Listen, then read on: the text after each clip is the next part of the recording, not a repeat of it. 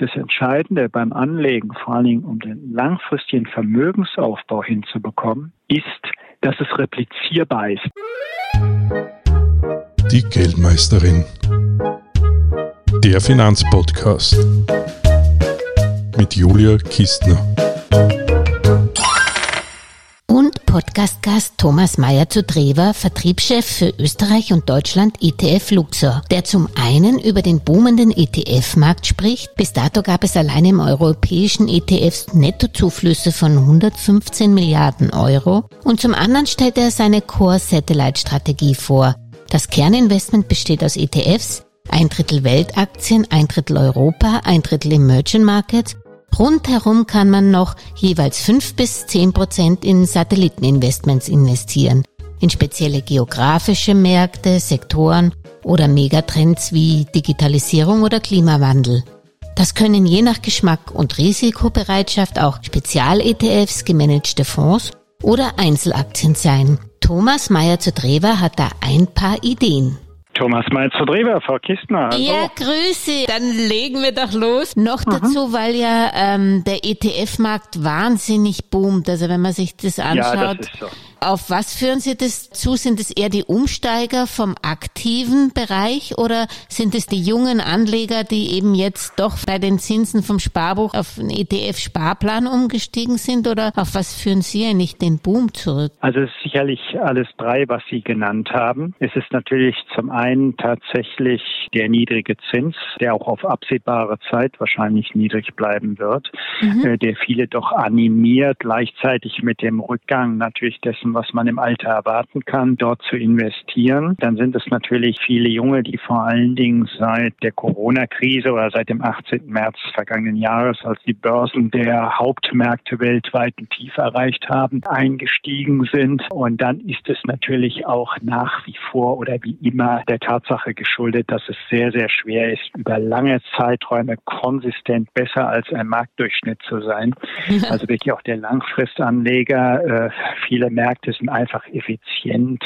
Äh, wenn Sie sich das im Detail angucken, dann sehen Sie, dass im letzten Jahr sicherlich Small Caps äh, durchaus auch eine Spielwiese waren für aktive Fondsmanager. Mhm. Aber insgesamt ist es natürlich langfristig schwierig, besser als der Markt zu sein. Ich glaube, der Hauptgrund, und den haben Sie eben genannt, ist einfach auch das Zinsumfeld, von dem zweimal behauptet wird, es geht hoch. Aber schauen Sie sich jetzt mal die ja. letzten äh, Wochen auch an. Selbst da ging es ja nicht hoch, wenn Sie es äh, ganz genau nehmen, trotz aller Inflationsgefahr. Gut, jetzt muss man das natürlich auch zerlegen. Häufig hat, äh, hat die Inflation nach wie vor ja mit was ganz anderem zu tun, nämlich einfach mit Basiseffekt. Nehmen Sie nur mal alleine Öl.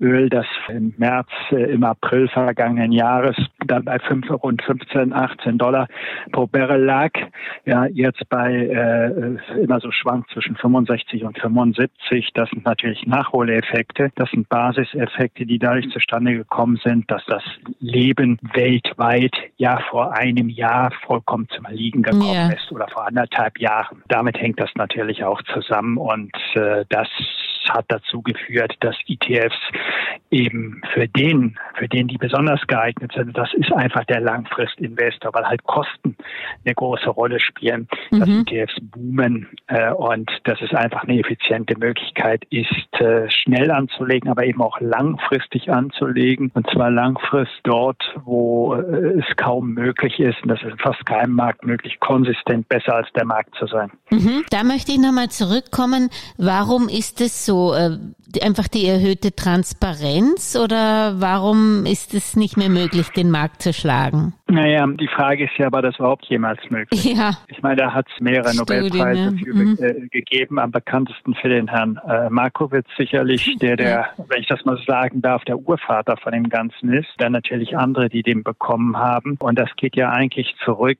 äh, bis Anfang der 70er Jahre, als zum ersten Mal auffiel, dass eben ähm, über einen langen Zeit Zeitraum es kaum möglich ist, wirklich besser als der Markt zu sein. Ja? Mhm. Und das konsistent. Das Entscheidende ist ja vor allen Dingen dann, wenn wir Februar oder März haben und berichtet wird, welche, welche aktiven Fonds mal wieder besser waren als ja. der Markt und ganz tolle Performance hatten, wie das ja so schön heißt, ganz tolle Werteentwicklung. Natürlich äh, schließt passiv auf der einen Seite und aktiv auf der anderen Seite nicht aus, dass man über kürzere Zeiträume durchaus besser sein kann äh, mhm. als der Markt. Ja, mhm. das hat verschiedenste Gründe. Ein Grund ist beispielsweise, wenn Sie einen sehr kleinen Fonds verwalten, um das nur mal auf Fonds zu beziehen, ja. dann sind Sie natürlich wesentlich flexibler, können auch wesentlich mehr Effekte mitnehmen, als wenn der groß ist. Denn für Fondsmanager ist Erfolg durchaus auch eine Strafe.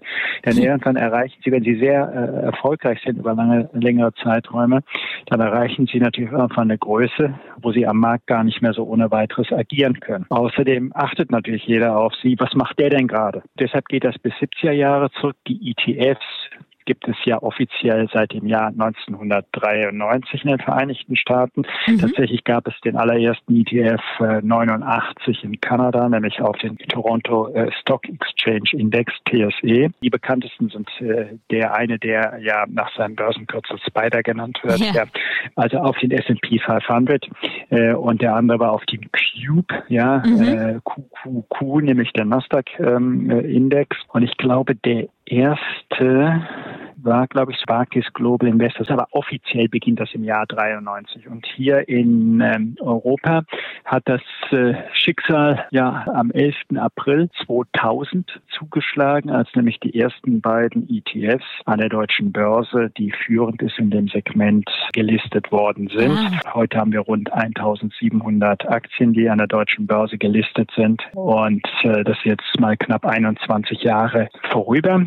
Im letzten Jahr aufgrund von Corona, da war ja gerade europaweit der Lockdown, ja, ja, der erste Lockdown. Deshalb ist es nicht so groß gefeiert worden äh, oder hatte große Aufmerksamkeit. Aber ETFs gibt es hier äh, praktisch seit 21 Jahren in Europa.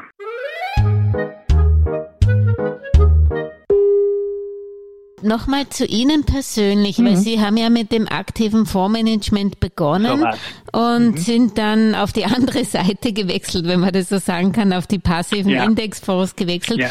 Wie kam es eigentlich zu dem neuen Investmentansatz, den Sie verfolgt haben? Oder ähm, war das eben einfach da die Entwicklung, die dann in die Richtung gegangen ist und vorher war das Angebot noch nicht da? Ich glaube, dass es das letzte war. Mhm. Tatsächlich komme ich von der Quant-Seite, also ja. ein quantitatives Asset Management, das sich eher mit regelbasierten, strukturierten Ansätzen äh, beschäftigt.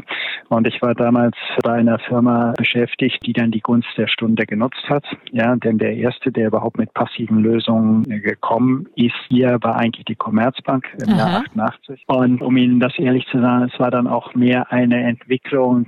Ja, es war also jetzt äh, nicht wie ein sehr bekanntes deutsches deutsches Magazin mal vor ganz vielen Jahren über mich geschrieben hat, der geläuterte aktive Fondsmanager.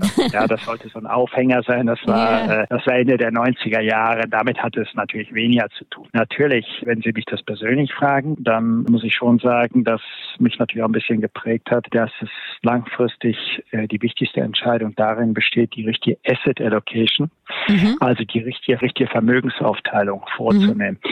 Nämlich, und das passt auch ein bisschen sicherlich zu dem, was Sie ja auch noch interessiert, nämlich Core Satellite, passt genau. auch ein genau. bisschen dazu. Also wirklich zu sagen, wenn ich heute eine Anlagesumme habe, wie möchte ich die gerne aufteilen? Ähm, wie viel meine Anlagesumme der Verfügung des verfügbaren anzulegenden Vermögens soll beispielsweise in risikobehaftetes Produktivkapital oder auf deutschen Aktien äh, fließen? Äh, wie viel soll dann eher auf der ja mehr festverzinslichen Seite sein? Will ich vielleicht noch weiteres erwerben?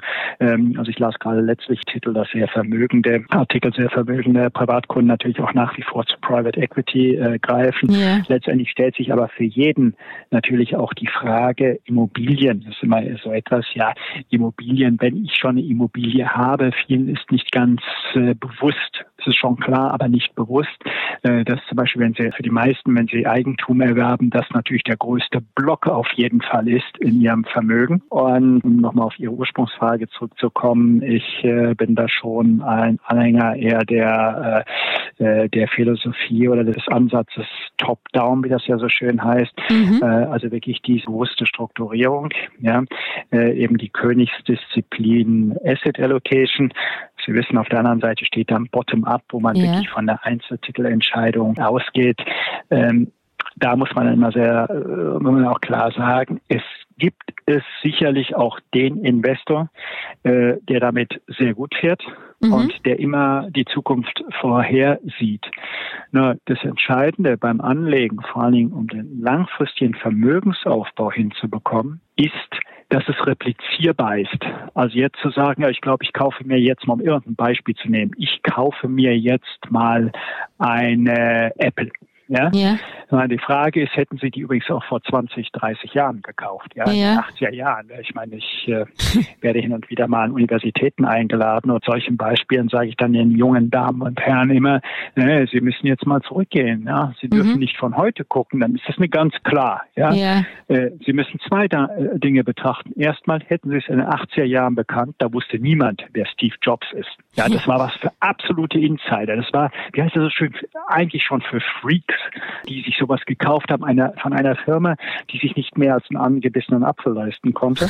Das ist ja. der eine Punkt. Und der zweite Punkt ist, wer hätte das denn durchgehalten? Denn interessanterweise, wie Sie wahrscheinlich wissen, und das äh, gerade junge Leute wissen das so nicht mehr, die sehen nur die Erfolgsstory. Wenn Sie die fragen, wann kam denn das erste iPhone?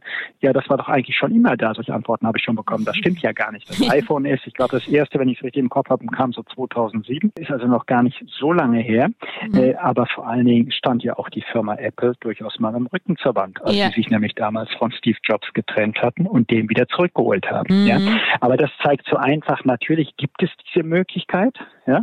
Äh, aber es ist natürlich auch wichtig für den langfristigen äh, Vermögensaufbau, dass sie etwas Replizierbares haben. Ja. Mhm. Und jetzt sind wir wieder bei der Frage passiv. Ich meine natürlich, passiv ist langweilig. Warum? Weil sie auf dem Marktdurchschnitt sitzen ja. äh, und weil sie realistische Renditen bekommen. Ja, mhm. denn natürlich träumt jeder davon, möglichst pro Jahr 300 Prozent zu machen. Aber wenn Sie sich dann mal anschauen, über lange Zeiträume, so ein MSCI World, äh, dann 7, 8 Prozent oder sagen wir mal zwischen 6 und 8 Prozent, ja, auch ein bisschen unterschiedlich. Oder nehmen Sie mal äh, den deutschen äh, DAX, äh, 50 Jahre zurückgeht äh, oder seit, man kann das zurückrechnen bis ins Jahr 1959, dann kommt man einschließlich Dividenden auf etwa 5,5, 5,8, 6 Prozent. Mhm. Das sind aus meiner Sicht gesunde Renditen. Das sind wirklich auch machbare Renditen. Alles andere erfordert natürlich ständig auch den Wechsel des Pferdes. Und dann wissen Sie, es gibt ja äh, den Ausspruch Buy and Hold ja. ist tot. Ja, seit der seit dem Jahr 2000 Buy and Hold ist tot, wenn man das sagt äh, und sagt, das muss einfach aktiver sein. Buy Hold geht nicht mehr. Da habe ich natürlich gleich das zweite Börsenbonbon und hin und her macht Taschen leer. Also weil Sie gerade ja. Buy and Hold sagen, da hat sich vielleicht die Welt auch ein bisschen umgedreht. Also eben, dass, dass man Buy and Hold die Aktien wieder vermehrt die Strategie anwendet, aber halt zum Beispiel bei Anleihen das derzeit nicht, nicht so vom Vorteil wäre. Also da, da muss man wahrscheinlich auf die Assetklasse mhm. schauen. Dann ich würde sagen, jein. Ich glaube, das Allerwichtigste ist tatsächlich Diversifikation. Ja. Ja, weil selbst wenn Sie auf die Asset-Klasse schauen, ja, ich meine, es ist halt risikoreich zu sagen, da geht jetzt eine Firma an die Börse, je nachdem, wie lange Sie das machen, werden Sie sich vielleicht an die 90er Jahre erinnern, wo dann solche Shooting-Stars wie Nixdorf, da konnten die Leute, da, da mussten sie ja äh, Konten bei verschiedensten Banken einrichten, um überhaupt zum Zug zu kommen. So, Sie haben auch heute natürlich teilweise das Phänomen. Die Kunst besteht ja darin, für den Langfristinvestor, der ein Anlageziel hat, dieses Anlageziel zu erreichen und zwar über lange Zeiträume. Und da alles, was wir wissen und äh, alles, was wir wissen, kann man äh, realistisch ja bis zum Jahr 1870 zurückgehen. Warum? Weil es seitdem so Pi mal Daumen auch Indizes gibt. Ja, mhm. der Dow Jones Den Transportation Dow Index ist der älteste, mhm. also was heute der Dow Jones Industrial Average Index oder einfach nur der Dow äh, genannt ist. Da sieht man einfach, dass es wichtig ist, äh, eben möglichst breit aufgestellt zu sein. Und das kann man ja auch heute ableiten oder wenn man die verschiedenen Krisen äh, der vergangenen Jahre, dieses Jahr wird sich ja äh, 9-11, der 11. September, ja, äh, zum 20. Mal leider wiederholen. Dann hatten sie die Finanzkrise dazwischen, dann hatten sie Corona. Auch ich glaube, da ist es einfach die Erkenntnis, dass mit einer breiten Ausstellung sie vernünftig und dann auch langfristig ausgerichtet durch diese Zeiten kommen. Und Sie haben natürlich äh, äh, recht, auch auf der Anleihenseite ist es natürlich viel schwieriger geworden, denn heute bekommen Sie ja praktisch keinen Zins. Ja, ja Sie bekommen, wenn Sie Verwahrentgelt noch nehmen, sogar negativen Zins, ja. ähm, was natürlich den Druck auch erhöht, dann doch in Produktivkapital zu gehen. Aber gestatten Sie mir noch mal kurz da zurückzugehen. Ich glaube, das Wichtigste ist breite Streuung.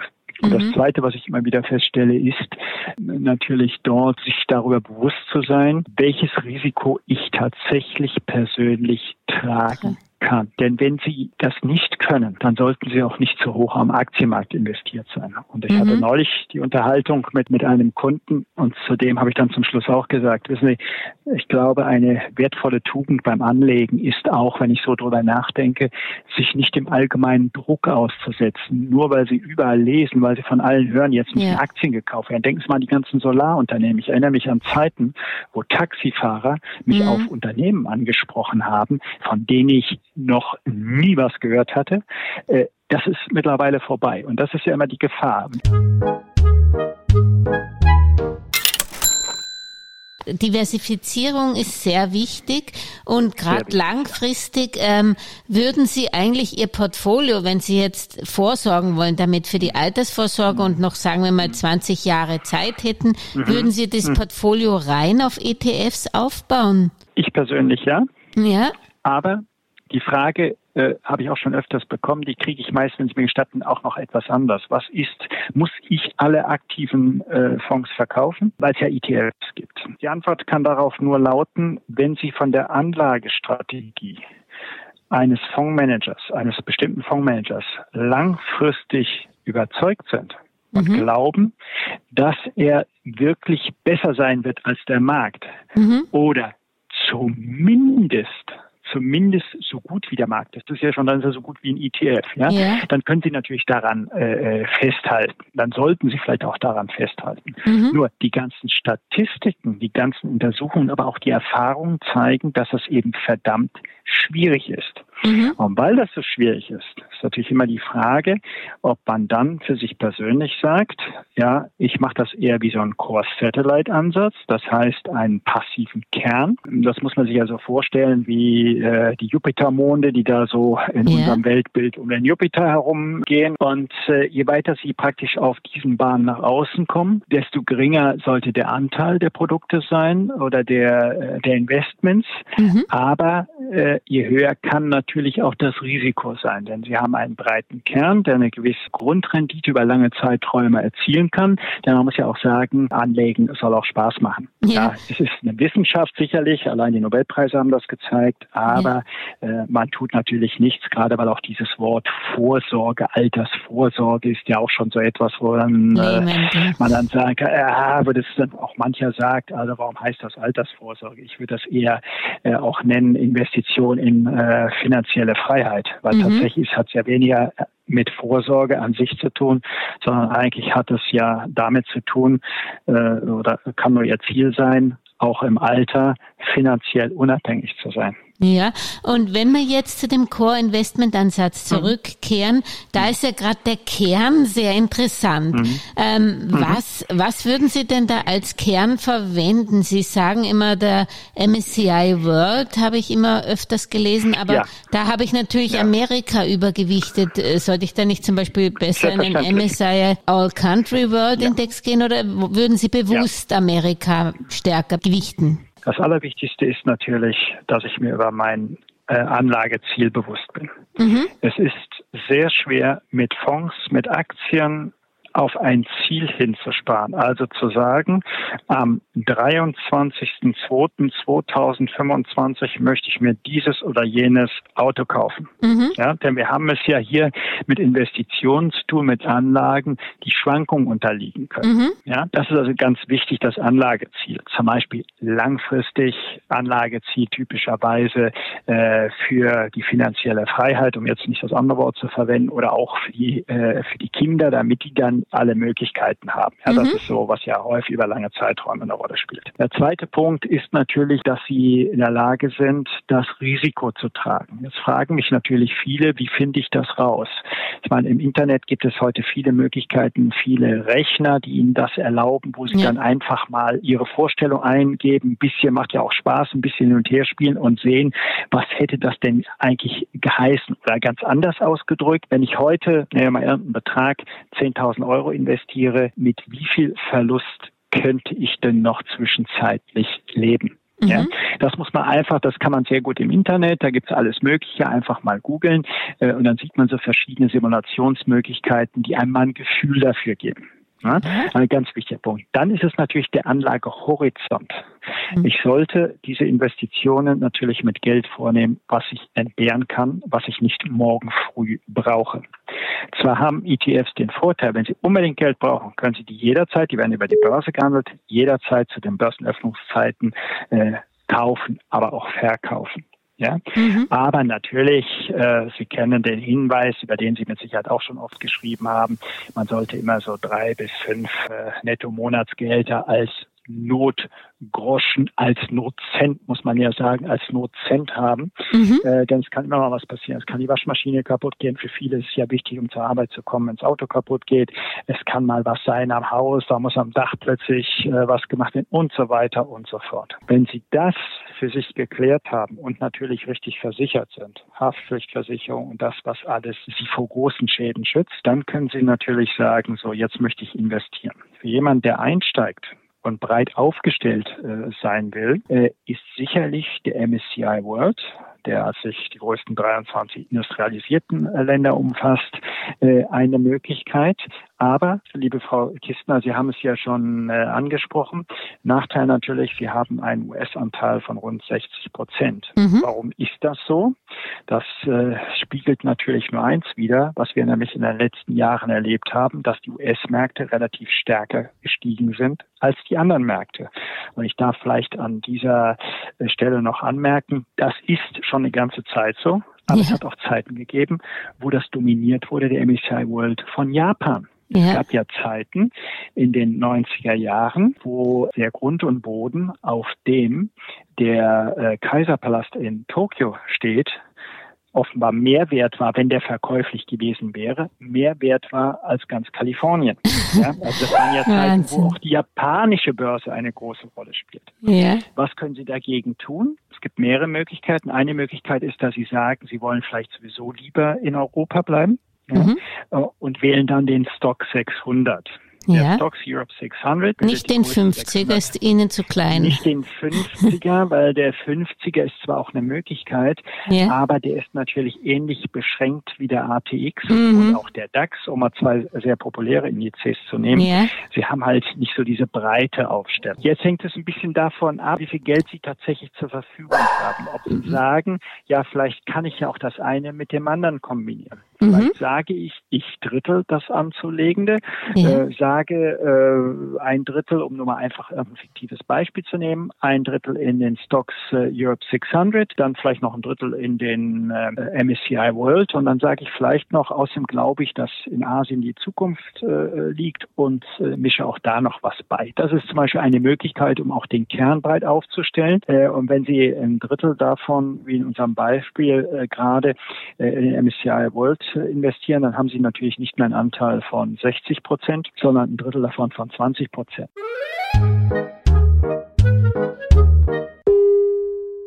Und würden Sie eigentlich das dann abhängig machen, wie gerade die Situation ist? Oder ist das eben der Vorteil, wenn man in Fonds investiert, dass man nicht so schnell nervös wird, wie wenn jetzt zum Beispiel in China so die ja. Regulierungen angezogen werden? Ja. Ja, ja, ja. Ich, äh, das ist einmal der große Vorteil. Der andere Vorteil ist natürlich, dass Fonds ihnen ermöglichen, auch in Gegenden zu investieren, die der Normalanlegende gar nicht in der Lage ist. Warum? Weil die Transaktion, wenn es überhaupt geht, die Transaktionskosten natürlich schon verhindern, dass sie das so hoch sind, äh, dass die praktisch jede Rendite auffressen. Mhm. Ja, langfristig ist natürlich, jetzt kommen wir wieder zu der grundsätzlichen Frage, ist es eher Asset Allocation entscheidend? Das zeigen alle Untersuchungen, die immer wieder angestellt werden, also wirklich die Aufteilung ähm, auf, nehmen nur die beiden Hauptanlageklassen, äh, nämlich Aktien und Renten oder festverzinsliche Wertpapiere und dann entsprechend runtergebrochen auf Länder, Regionen äh, oder eben durchaus Themen. Das ist so eine grundsätzliche Frage, äh, ob man Rücksicht nimmt auf irgendwelche äh, Bewegung, aktuelle Bewegung. Auch ja. da zeigt die Erfahrung, gehen Sie mal auf äh, den Crash im Jahr 87 zurück, den sieht mittlerweile überhaupt niemand mehr mhm. in den ganzen Statistiken. Da hat es mhm. äh, ganz andere Dinge gegeben. Sicherlich eine Ausnahmesituation äh, mit Corona. Aber das ist letztendlich auch eine Frage meiner persönlichen Risikovorliebe, meiner persönlichen äh, Bereitschaft, Risiko zu tragen. Ich glaube, der wichtigste Ratschlag an dieser Stelle ist, äh, sich wirklich vorher Gedanken drüber zu machen und wirklich versuchen zu schauen, äh, welcher Verlust würde mich persönlich denn stören.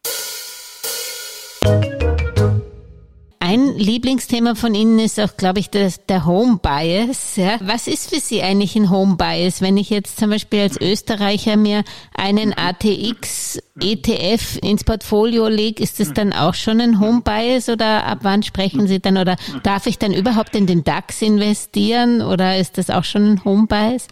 Sie dürfen natürlich, vielleicht kurz zur Auflösung, wofür Home Bias steht, ist Heimatvorliebe. Ja. Können Sie ja, in jedem Land der Erde feststellen. Auch Amerika, die immer von was anderem sprechen, auch Anleger dort. Ja, äh, mhm. ist sehr faszinierend zu sehen, dass äh, das Investment im Ausland relativ gering ist. Äh, weil man natürlich, äh, und Sie hatten eben ATX oder DAX, ist ja mhm. da auch vergleichbar. Die Grundeinstellung ist, da sind Unternehmen drin, die ich vermeintlich Kenn kenne. Ich, ja. ja.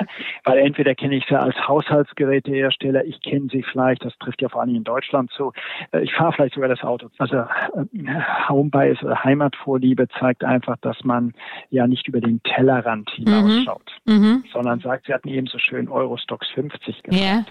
Äh, natürlich Eurostox 50, ja, zunächst einmal ist das schon breit aufgestellt, äh, weil es eben nicht nur Deutschland ist, weil es nicht nur Österreich ist. Yeah. Ja, also anders als Ihr Beispiel davor. Aber hier kann man natürlich sagen, dass 50 Aktien, äh, das sind ja meist die großen, es sind nicht nur meist die großen Aktien, vielleicht auch etwas äh, zu wenig ist. Aber mhm. alle Erfahrungen zeigen, dass wenn man natürlich über den eigenen Tellerrand hinausschaut, man noch breiter aufgestellt ist, und dass man natürlich, nehmen Sie mal äh, Asien als Beispiel, ja, mhm. äh, sie ergänzen einfach die Möglichkeiten und damit auch ihre Renditechancen. Und über lange Zeiträume, auch das zeigen alle Erfahrungen, alle Berechnungen aus der Vergangenheit, ist es wichtig, breit aufgestellt zu sein und die Schwankungen spielen weniger eine Rolle für sie. Ja, mhm. kurzfristig, auch wenn es kurzfristig stark schwankt.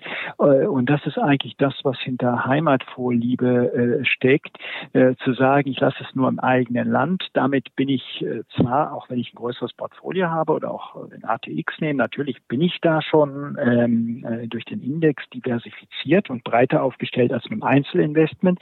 Aber ich habe natürlich auch noch das spezifische Österreich. Risiko. Mhm. Ist nicht ganz richtig, wenn ich Ihnen das sage, weil inzwischen spielt die Musik natürlich vor allen Dingen in Asien. Es gibt durchaus auch Meinungen, die sagen, naja, äh, bevor Sie dann direkt in Emerging Markets, in Schwellenländer investieren, können Sie auch in die großen Standardwerte investieren Ihres Heimatlandes. Denn äh, zumindest exportorientierte Nationen wie Deutschland, wie Österreich und auch noch einige andere, da verdienen die großen Unternehmen natürlich äh, mittlerweile den überwiegenden Teil ihres Geldes äh, nicht innerhalb der eigenen Landesgrenzen. Das hätte ich auch gesagt bis vor einem Jahr, aber ich finde halt, der, der kameralistische Ansatz aller Staaten mhm. nimmt so dermaßen zu, dass ich nicht weiß oder auch, ähm, ob, ob praktisch ausländische Marken, sobald sie nicht durch chinesische ersetzt mhm. werden können, nicht dann mhm. sich wirklich schwer tun auf den mhm. Märkten und umgekehrt mhm. auch. Man merkt den äh, Protektionismus ja auch. Die ja. Schweiz hat jetzt ja. ein Gesetz verabschiedet ja. für, für, für die Überprüfung von ausländischen Investitionen, was auch mhm. auf den natürlich äh, China abzählt. Und mhm. da, da wird es dann halt wirklich schwierig, irgendwann mhm. diesen Ping-Pong über Unternehmen zu machen, die dann dort stark sind. Sie haben mir jetzt ganz, ganz toll erklärt, wie dieser Core-Investment-Ansatz funktioniert. Jetzt ist noch die Frage, ich weiß jetzt, okay, ich tue ein bisschen vielleicht Asien, ich tue den MSCI World, ich nehme noch Eurostox 600 dazu, wenn ich jetzt mal anfange. Jetzt habe ich aber immer noch die Qual der Wahl der Anbieter von ETFs. Das, wenn ich jetzt mir den MSCI äh, World raussuche, habe ich ja sehr viele Anbieter. Wo liegt denn da der Unterschied für den Anleger? Ja, das Allerwichtigste ist natürlich, dass Sie einen Index wählen, äh, ein Land wählen, eine Vermögensaufteilung wählen, die zu Ihnen persönlich passt. Wenn Sie sich dann speziell angucken, welchen ETF Sie auswählen sollen, ja. gibt es natürlich viele Plattformen, wo Sie das machen können. Für den Langfristinvestor spielen sicherlich eine Kosten äh, eine Rolle. Ja. Ähm, es gibt sicherlich da manchmal Unterschiede. Die Frage ist immer, ob ein Unterschied von zwei, drei Basispunkten oder verständlich ausdrückt von 0,02 Prozent äh, oder 0,03 Prozent die Rolle spielen. Es sind auch sehr viele subjektive Kriterien. Das subjektive Kriterien, dazu gehört natürlich, ich fange mal ganz vorne an, ja, äh, wie ist die Einschätzung des ETFs-Anbieters aus Ihrer Sicht? Mhm. Ja, finden Sie den sympathisch? Äh, wie sieht die Homepage aus? Ja, welchen Service bietet der? Dann ist für viele Leute äh, sicherlich auch äh, die Fondswährung oder auch das Fondsdomizil entscheidend. Ja, das ist ja immer wieder die Frage Irland äh, oder äh, Luxemburg, was aber sicherlich noch mehr heute auch eine Rolle spielt, sind natürlich Fragen zu ESG, also Nachhaltigkeit, ja. was ja stark im Kommen ist. Ganz entscheidender Punkt ist die Ertragsverbindung. Wollen Sie lieber ausschüttend haben? Wollen Sie lieber reinvestierend oder äh, meist vermehrt das ja unter äh, der Bezeichnung thesaurierend haben? Das sind sicherlich alles so Dinge, äh, die es zu beachten gilt. Was auch hin und wieder ein Punkt ist, ich will da gar nicht drum herum reden, ist natürlich die Größe des ETF und wie lange es den schon am Markt gibt. Da bin ich aber sicherlich ein klein wenig anderer Meinung äh, als manch anderer Vertreter. Warum? Äh, weil wenn wir jetzt noch mal kurz, wenn Sie mir gestatten, auf den Core Satellite Einsatz zurückzukommen, ja. dann ist es natürlich so, äh, Sie können, äh, Sie haben den Kern vielleicht von einem MSCI World und da stellen wir das jetzt einfach mal ein MSCI World. Sie haben noch einen Stock 600 dazugefügt, auch noch Emerging Markets. Also Sie ist schon sehr breit aufgestellt. Jetzt wollen Sie ja vielleicht im Rahmen Ihres Core Satellite Ansatzes dann noch beifügen, auch gewisse Themen, die jetzt erst aufkommen. Nehmen Sie mal die typischen Digitalisierung, die ja mhm. seit letztem Jahr eine große Rolle spielt. Überlegen Sie mal äh, Megatrend, das, was uns die äh, nächsten Jahre beschäftigen wird oder auch gewisse Themen-ETFs. Da gibt es Themen, die kann es noch gar nicht so lange am Markt geben, weil was ja auch äh, an der Börse wird ja eigentlich nur eins gemacht, da wird mit Fantasie gehandelt. Ertragsfantasie, Wachstumsfantasie. Und deshalb ist es nicht unbedingt nur so, dass äh, Sie sagen können, naja, wenn es den fünf Jahre am Markt gibt, neulich gab mir mal jemand so eine Antwort, ja, fünf Jahre am Markt ist aber das Minimum. Da habe ich natürlich darauf erwidert, ja, aber dann werden Sie manchen Trend einfach verpassen, gerade im Rahmen einer Core-Satellite-Strategie. Ja, denn wenn Sie nach dem Gewinner von morgen suchen, was ja auch die meisten machen, ja, was auch mhm. Teil der Megatrends ist. Dann fängt ein Unternehmen wie Apple, hat, war mal irgendwann ein Small Cap. Dann wuchsen die, dann ging das wieder zurück und dann sind die gigantisch geworden. Und heute sind das die Hauptbestandteile in den großen Indizes. Mhm. Und das ist natürlich, wenn Sie dann äh, sich zu sklavisch an Fondsvolumen und Fondsalter äh, orientieren, verpassen Sie das vielleicht. Jetzt muss man, das wir eben noch nicht drauf gekommen, natürlich auch sagen, äh, je weiter Sie auf dem Planeten Bahnen außen sind im Core-Satellite-Ansatz, ja. äh, desto geringer sollte natürlich auch die Beimischung sein. Wenn Sie dann Trendthemen nehmen, ja, da fünf bis zehn Prozent, ja, mhm. ähnlich wie die Beimischung von Gold, das ist auch immer eine Frage, also zwischen fünf und zehn Prozent, wer das gerne hätte, wobei Gold noch ein ganz spezieller Fall ist, den es immer gesondert zu betrachten gilt, weil man sich da immer fragen muss, ob man von, äh, von Kursveränderungen profitieren will oder mhm. ob es tatsächlich Sicherheit im, im, klassischen Sinn ist, weil dann müssen wir sich überlegen, das tatsächlich physisch, physisch ja. Im Tresor hoffentlich liegen zu haben. Gold ist ja immer ein Sonderfall. Ähm, aber das sind einfach Beimischungen. Ja? Aber was mir halt aufgefallen ist, diese Trend-ETFs bin ich ja sehr froh, dass es die schon gibt. Aber da muss man dann wiederum auch schauen, wie hoch, gerade als Langfristanleger, dass da doch die Gebühren oft fast in Richtung aktive Vorgebühren gehen und auch gehen müssen, weil dann natürlich auch wieder äh, so, so ein bisschen ein Hybrid hat zwischen aktiver und passiver Management oft. Oft, oder? Ja, ja, natürlich. Anlegen sollte nach Möglichkeit äh, auch Spaß machen. in den 90er Jahren gab es immer die Schwarz-Weiß-Frage. Bist du noch alt oder bist du schon neu? Ja. ja. Äh, äh, bist du schon passiv so ungefähr. Also ja. die Frage entweder nur schwarz-weiß, wirklich passiv oder aktiv. Das ja. ist natürlich längst äh, verschmolzen bis hin äh, zu der Aussage äh, aktive Werteentwicklung mit passiven Produkten. Ja, das mhm. geht so ein bisschen ein auf das, was wir vorher gesagt haben. Und natürlich, wenn Sie einen Core-Satellite-Ansatz haben, da kann auch eine Einzelaktie zugehören. Mhm, da kann ein okay. aktiver Fonds zugehören. Das eine schließt ja das andere nicht aus. Und, äh, über was ich ja noch unterhalten werde, ist, wie ist es möglich, eben langfristig unter auskömmlichen Renditen Vermögen aufzubauen. Ja. Zwar auskömmliche Renditen, Renditen, die auch realistisch sind. Und ich, äh, aus, mit auskömmlich will ich jetzt nicht nur sagen, was dann das Ziel erreicht, äh, sondern eben auch Renditen, die realistisch sind. Gut, äh, abschließend nochmal, aber bei Ihrem Core-Investment-Ansatz, Sie haben gesagt, es können auch alternative Investments oder auch Aktien sein draußen am Horizont, aber der, der Kern ist immer ETF, oder? Für Sie allein Nein, wegen muss nicht sein. Muss nicht sein? Nein, äh, wenn ich von einem aktiven Fonds überzeugt bin. Mhm.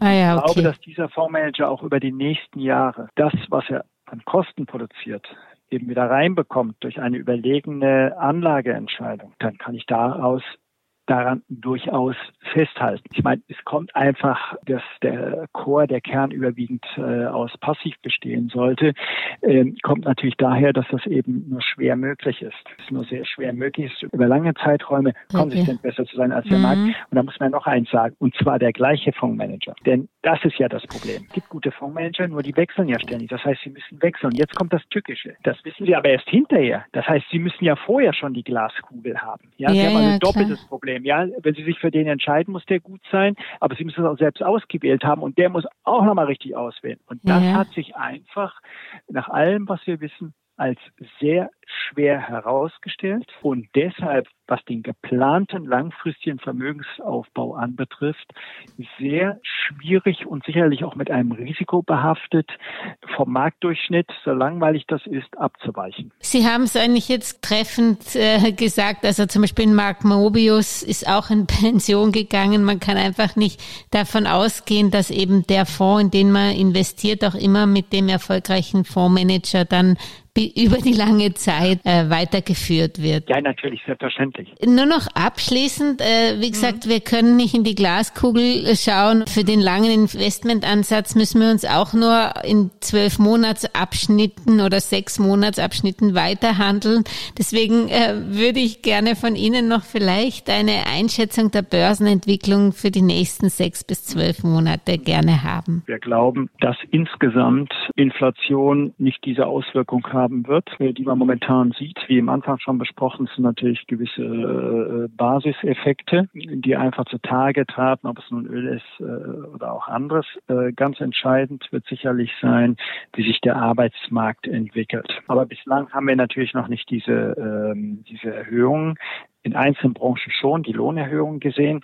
Es ist äh, entscheidend wird sicherlich auch sein, was äh, im September in den Vereinigten Staaten passiert, wo dann auch vielfach, die haben ja äh, da so Schecks bekommen, ja, Unemployment Checks, ja. äh, wenn das ausläuft, ob viele dann wieder in äh, Brot mhm. und Lohn stehen. Ja? Mhm. Äh, denn ganz entscheidend für Inflation ist auch, wie sich die Lohnsituation entwickelt. Das mhm. ist eigentlich der tatsächliche Treiber. Was wir momentan sehen, da ist der Treiber äh, natürlich vor allem die Rohstoffe, also die starke Nachfrage nach Rohstoffen, wie man ja in den letzten Monaten äh, äh gesehen hat, teilweise Basiseffekte. Ja, mhm. dann wird es natürlich entscheidend sein, wie sich die Delta-Variante, das muss man leider so sagen, äh, weiterentwickelt. Sie wissen, in mhm. Asien, mhm. teilweise in China ist das schon schwieriger geworden.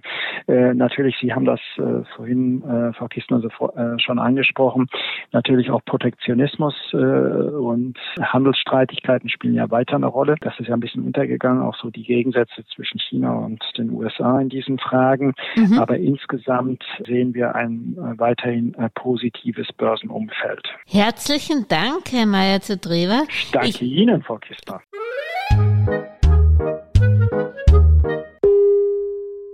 Über aktuelle Börsenaufreger und Ereignisse berichtet Werktag für Werktag übrigens die kleine Podcast-Schwester der Geldmeisterin, die Börsenminute. Überall, wo es Podcasts gibt, auf YouTube, Facebook, LinkedIn, Xing und auch auf www.geldmeisterin.com. Eine erfolgreiche Anlagewoche wünscht euch die Geldmeisterin und Julia Kistner. Und am Schluss noch der Disclaimer. An dieser Stelle wie immer der wichtige Hinweis, dass die Inhalte dieses Podcasts, der Videos und der Webseite geldmeisterin.com ausschließlich der allgemeinen Information dienen und die ganz persönliche Meinung der Geldmeisterin und von Julia sind.